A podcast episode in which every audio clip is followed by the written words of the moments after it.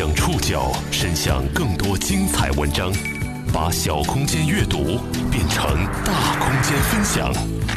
报刊选读，把小空间阅读变成大空间分享。欢迎各位收听今天的报刊选读，我是宋宇。今天为大家选读的文章摘自《南方人物周刊》，将和大家一起来了解对生命的努力与放手。十月八号是一年一度的世界临终关怀与缓和医疗日。不喜欢谈这些问题，有过一次吧，就觉得挺害怕的。呃，没有谈论过，没想过这些，挺恐怖的。有没有稍微积极向上点的问题呢？顺其自然嘛，人总归要死的。在我们这个素来对死亡讳莫如深的国家，死依然是不少国人眼中吞噬掉一切希望和可能的深渊。虽然在不少大城市，代表着更多人文关怀的缓和医疗和临终关怀已经生根，但受益者仍非常有限。我们的宗旨呢是，既不是刻意的去缩短病人的生命，也不会刻意的去延长他的生命，让他自然的走向生命的终点。最终呢是让病人和他们家属提高生活质量。什么是缓和医疗？生命和尊严哪个更重要？我们的死亡谁来做主？面临亲人死亡时的心理强压，又由谁来疏导？报刊选读，今天和您一起聊聊对生命的努力与放手。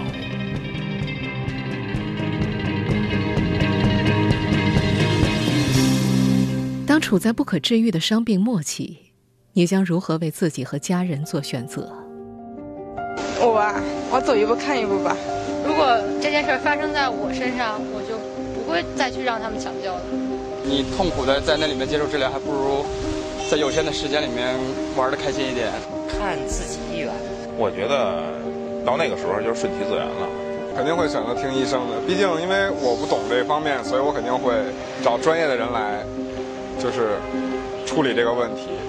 呃，如果说其实是作为儿女来说的话，我我觉得会尽最后的一些力气去挽救这个家人的生命。那同时的话，我我更倾向于去尊重这个患者自己的一些想法。我不明白，就是当时我在接触我爷爷的事情的时候，然后我听人说，就是说如果你要是死在家里的话，就可能大家就觉得你对他不负责任；但你要是死在医院的话，就好像很理所应当似的。我就觉得很奇怪，就就这样。这个选择并不容易。两年过去了，刘静始终不能释然。二零一二年春天，他九十九岁的父亲患上了肺炎，家人立即把老人送进医院。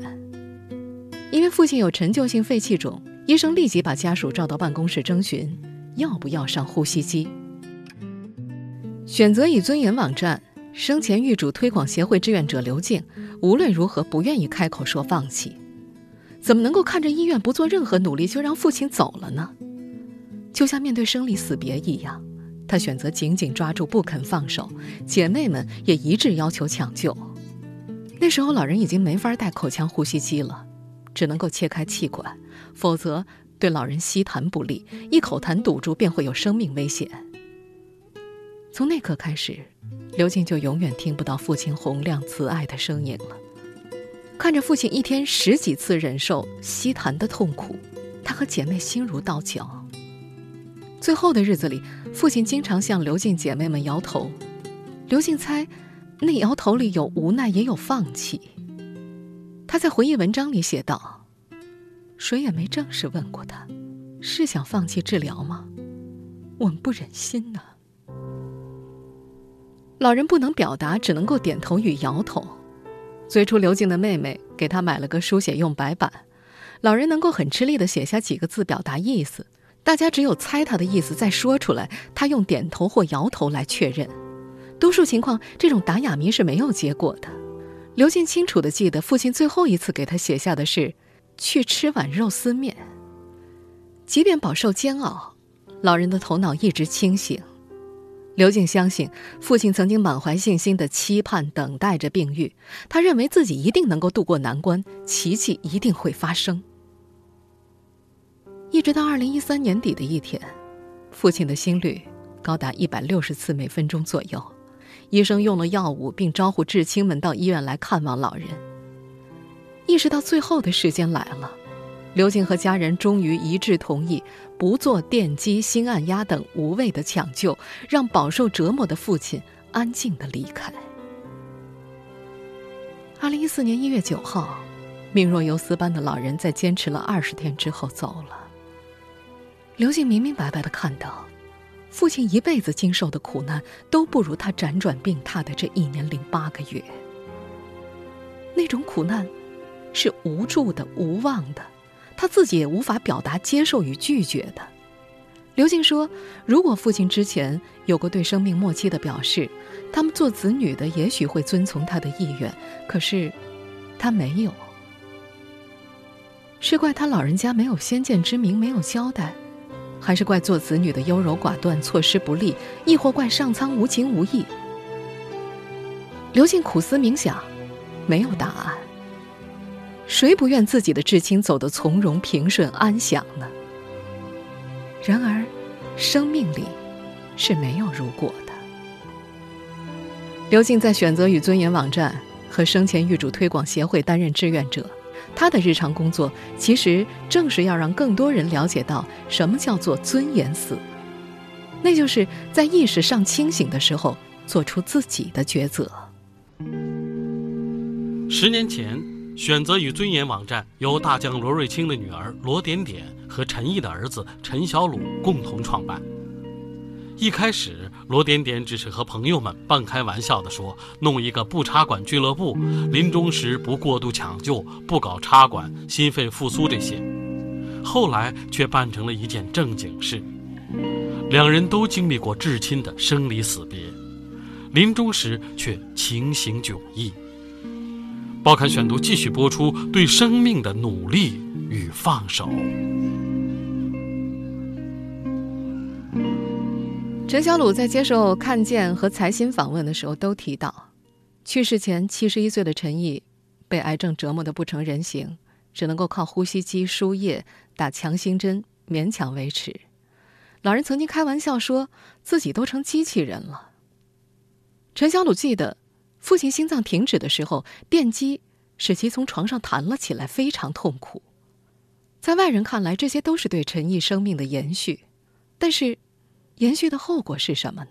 我那时候我父亲可能已经是基本上没有知觉了，喉咙里是气管切开，插了管子，他已经不能讲话了，身上都是管子，那我看得非常难受，就是这个人躺在地方啊，人已经不成形了，就是靠这个呼吸机、靠输液、靠打强心针来维持啊。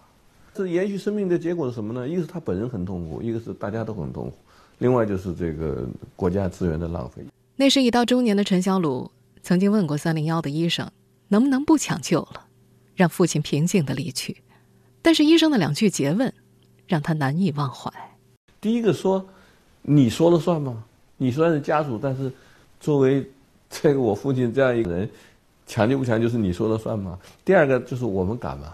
他讲完我就知道，我也我无言可对啊。二零零四年，罗点点的婆婆患病入院。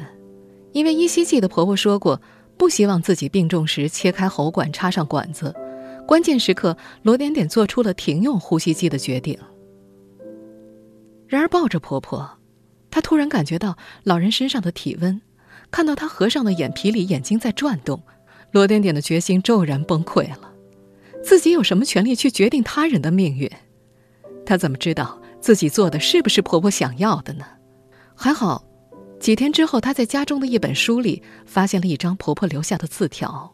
啊，就是说，点点是这个医疗专家。如果我到那一天，我希望我的所有的事情，如果他说了，大家都按照他说的做，大概是这样的。这张纸对您来说意味太重要，对我意味着我做了选择。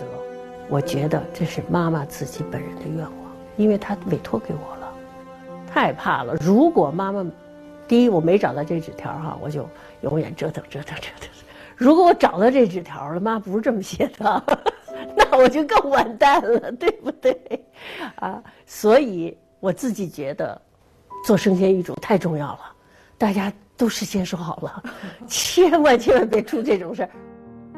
二零一二年底，罗点点创立了北京市生前预嘱推广协会。生前预嘱的概念来自西方，指人们在健康或者意识清楚的时候签署的，说明在不可治愈的伤病末期或者临终时要或者不要哪种医疗护理的指示文件。它不是传统的法律意义上的遗嘱，不违反绝大多数国家现行的任何法律。选择与尊严网站以美国人吉姆·维托的文件为蓝本。根据中国的法律环境和使用者的特点，修订出了预嘱文本。我的五个愿望：我要或者不要什么医疗服务；我希望使用或不使用生命支持治疗；我希望别人怎么对待我；我想让我的家人和朋友知道什么；我希望谁帮助我。文中还有这样的提示：无论您如何选择，都是对的，没人能在伦理道德上批评您。如果您改变主意，文件中所有已填写的内容可以随时修改和撤销。接受采访时，罗点点用平静柔和的语气强调：“只要是基于理性的自我选择，都值得尊重。”生前预嘱，以及我们所讨论的各种各样的尊严死的问题是没有答案的，并不是说只有放弃过度抢救。追求有尊严和无痛苦的死亡才是合理和正确的。没有人有权利说这种话。如果你和你的家人决定就是要尽一切金钱和能力坚持到最后一秒，那也是值得尊重的决定。我想说，没有高低优劣之分，什么样的选择都是对的。而且人不到事到临头，他是不知道自己要什么的。人是一个理性和感性的混合物，你不可以说。理性就是好，感性就是坏，对吧？没有高低优劣之分，所以人就是这么一个复杂的东西。更何况，对于那些处在生死边缘、没有足够医疗救助机会的人而言，奢谈尊严死，无异于一种冒犯。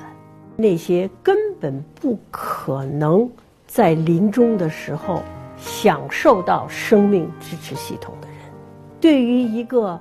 罹患某种疾病根本不可能得到医疗救助的人，你来和他讨论这个问题，我想那真的是非常可笑和冒犯别人。罗点点为协会的志愿者们规定了第一时间缄默的原则，那就是不会拉着你说你信吧，类似于某种传教，只有自己能把自己的愿望说出来，这才是正确的。但这样的推广和获得理解。显然还需要时日。身为网站志愿者的刘静便感觉，自己的父亲不太理解，也不愿意了解孩子们在做什么。他觉得父亲在生前对他们的理念和工作有很多误解。他们把罗点点等人的书《我的死亡谁做主》拿回家，父亲就问妹妹：“拿这来干什么？”足以见得他对这有多么的排斥。刘静没有对父亲做任何解释。他觉得罗点点说的对，选择自己的死亡方式没有对错，只要你认为对就好。而作为儿女的他，只是为他老人家走的那么艰难悲惨，而感到非常的难过。截止目前，已经有两万多人通过选择与尊严网站填写了生前预嘱。罗点点说，出于隐私保护的考虑，他们从未公开过填写者的性别、年龄和其他数据。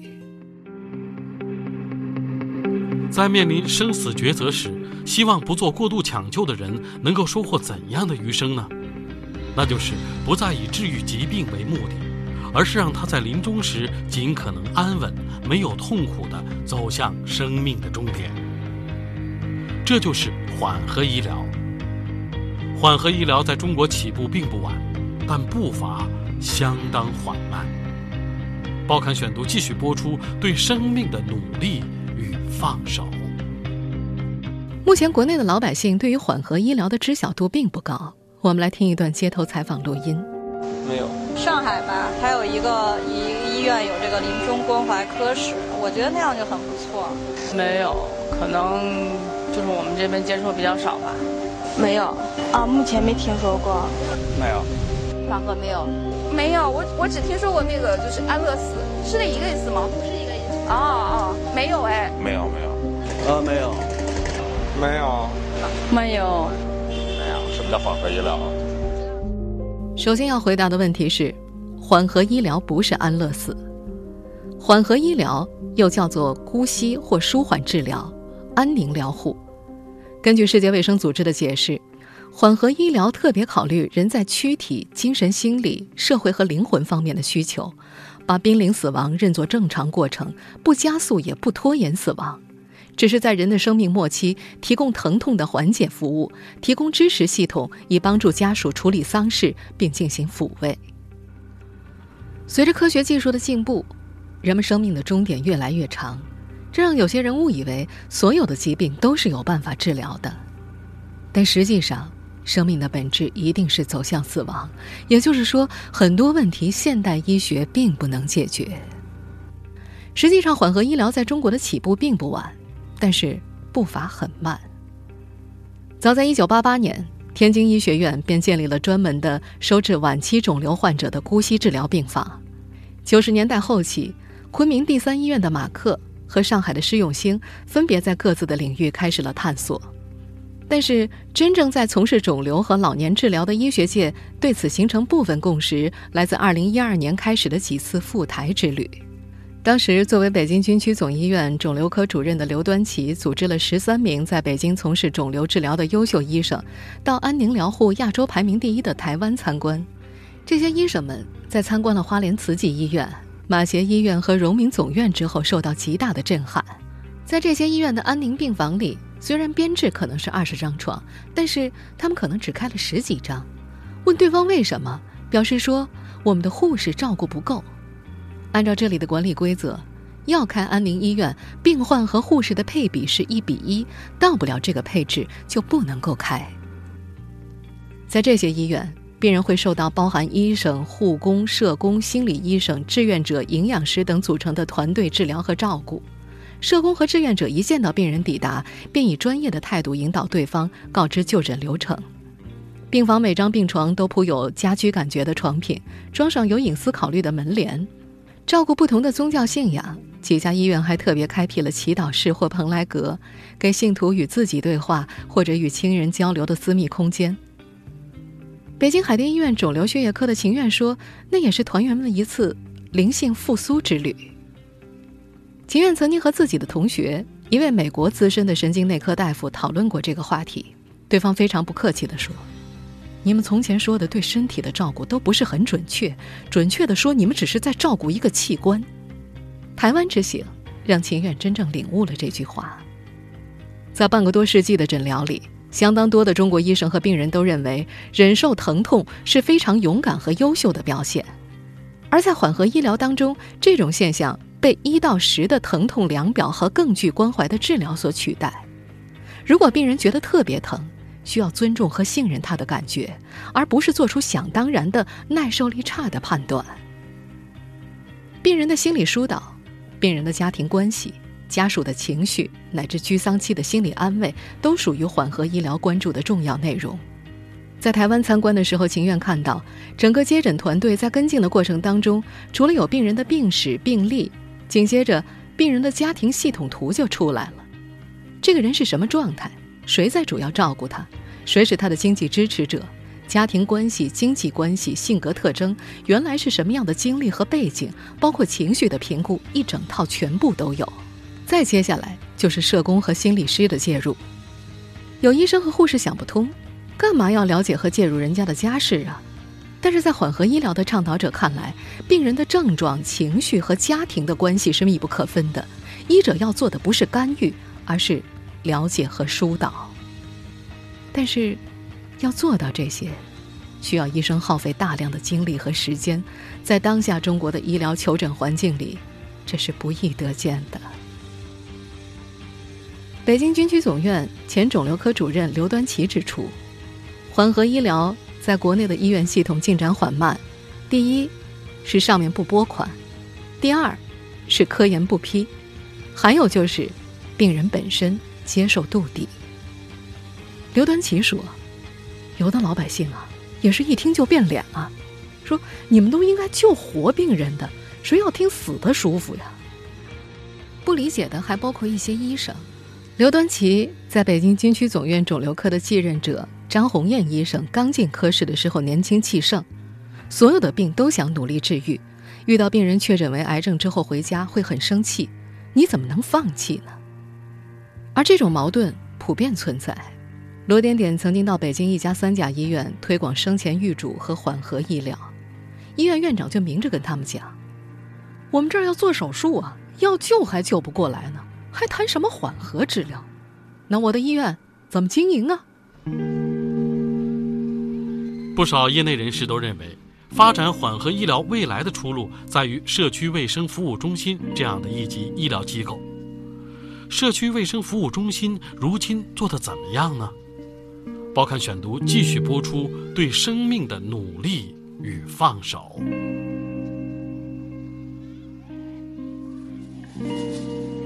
这里是上海第一个临终关怀病区，五十名医生，五十八名护士，九十九张床位。这个片段出自前不久我们曾经为大家介绍过的一部医疗纪录片《人间世》的第四集《告别》。看过这部纪录片的观众都对其中的上海临汾社区卫生服务中心印象深刻。身处癌症终末期、没有治疗机会的病人会到这里走完人生的最后一公里。好好好好好好好，我就觉得很很对。这集纪录片里所讲述的生命最后一程的故事，也感动了无数人。在接受采访的时候，不少业内人士都表示，政府支持和重视是上海做到全国前列的最直接因素。二零一二年初，上海的一名患者家属秦岭给当时的市委书记写信，讲述了他陪肺癌晚期的父亲艰难入院治疗的经过。根据《三联生活周刊》的报道，其父因为病情严重，无法手术和放化疗。医院为了给优先急症病人提供医疗资源，不愿意让这位患者入院。病人所遭受的癌痛苦令家人心碎。在此之后，上海市在十七个区县的十八家医疗机构，一共开设了一百八十张临终关怀床位。截至二零一四年年底，上海在缓和医疗上投入四千多万元，已经有七十六家市级单位试点，八百九十张床位，减少无效医疗六千万元。上海观察专栏作者王潇写道：“试点机构所有费用可以通过医保支付，由市区两级政府出资，是自然基金会、是红十字会慈善机构给予资助，每收治一名病人给予两千元的医疗补助，居家领养提供一千元补贴医疗费用，并为癌症晚期患者免费提供止痛药。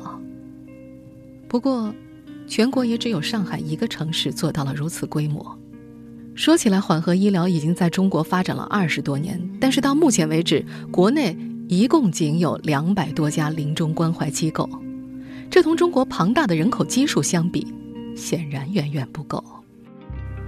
在目前的状态下，很多疾病是现代医学不能解决的。对于注定即将到来的死亡，人们该如何面对？英国经济学人智库于二零一零年首次发布了死亡质量指数。二零一五年，中国在报告所列出的八十个国家当中排名第七十一位，其中的指标涵盖缓和医疗的环境、人力资源、医疗护理可负担程度、护理质量和公众参与。然而，不要说死亡的质量了，现实是，我们还处在一个素来对死讳莫如深的国度，死亡、癌症。都被漫长的世俗文化和恐惧的心理异化，甚至连医生也在相当长的时间里不敢提及这个话题。在上海从事临终关怀的公益组织“手拉手”创始人王莹说：“像癌症患者在做放化疗的过程当中，人看起来很虚弱，而上胸这个部分是要打格子划线的，他不能出门，身体状况不好，去菜市场买菜也被指指点点。有的邻居可能很迷信啊，会放八卦镜啊。”在门口放扫帚和簸箕啊，认为得癌症是晦气的，是不吉利的。于是，王英和同仁们只能组织癌症病友成立自助会，抱团取暖。北京天坛医院的乳腺科乳康沙龙也是同样性质。该科主任亲和力很强的王丕林号召科室每年举办四次沙龙活动，他以活报剧的形式鼓励病友们振作和互助，很受欢迎。然而，王丕林说。他可不敢把生前预嘱这样的东西拿给他们，那是绝对犯忌讳的。时至今日，死亡在不少国人的眼中依然像一个要吞噬掉一切希望和可能的深渊。而另一方面，人定胜天的斗争式思维和医学的不断快速发展，将医生对病人的抢救演变成了一场机器对人的争夺。在 ICU、呼吸机等治疗手段面前，医生和患者家庭很容易滑向一个自以为接近成功的彼端。在机器的帮助下，人活着，却可能离病人内心的愿望和希冀日益遥远。在医学领域耕耘了数十年之后。美国哈佛大学医学院外科教授阿图·葛兰德才发现，对于医学工作者的任务，我们一直都搞错了。我们认为我们的工作是保证健康和生存，但其实是应该有更加远大的目标，就是助人幸福。幸福，关乎一个人希望活着的理由。在不同的人的理解里，生命和死亡的尊严，形态各异。但是，尽可能的遵照本人的意愿，做出符合内心需求的选择。才是尊严的真正之意。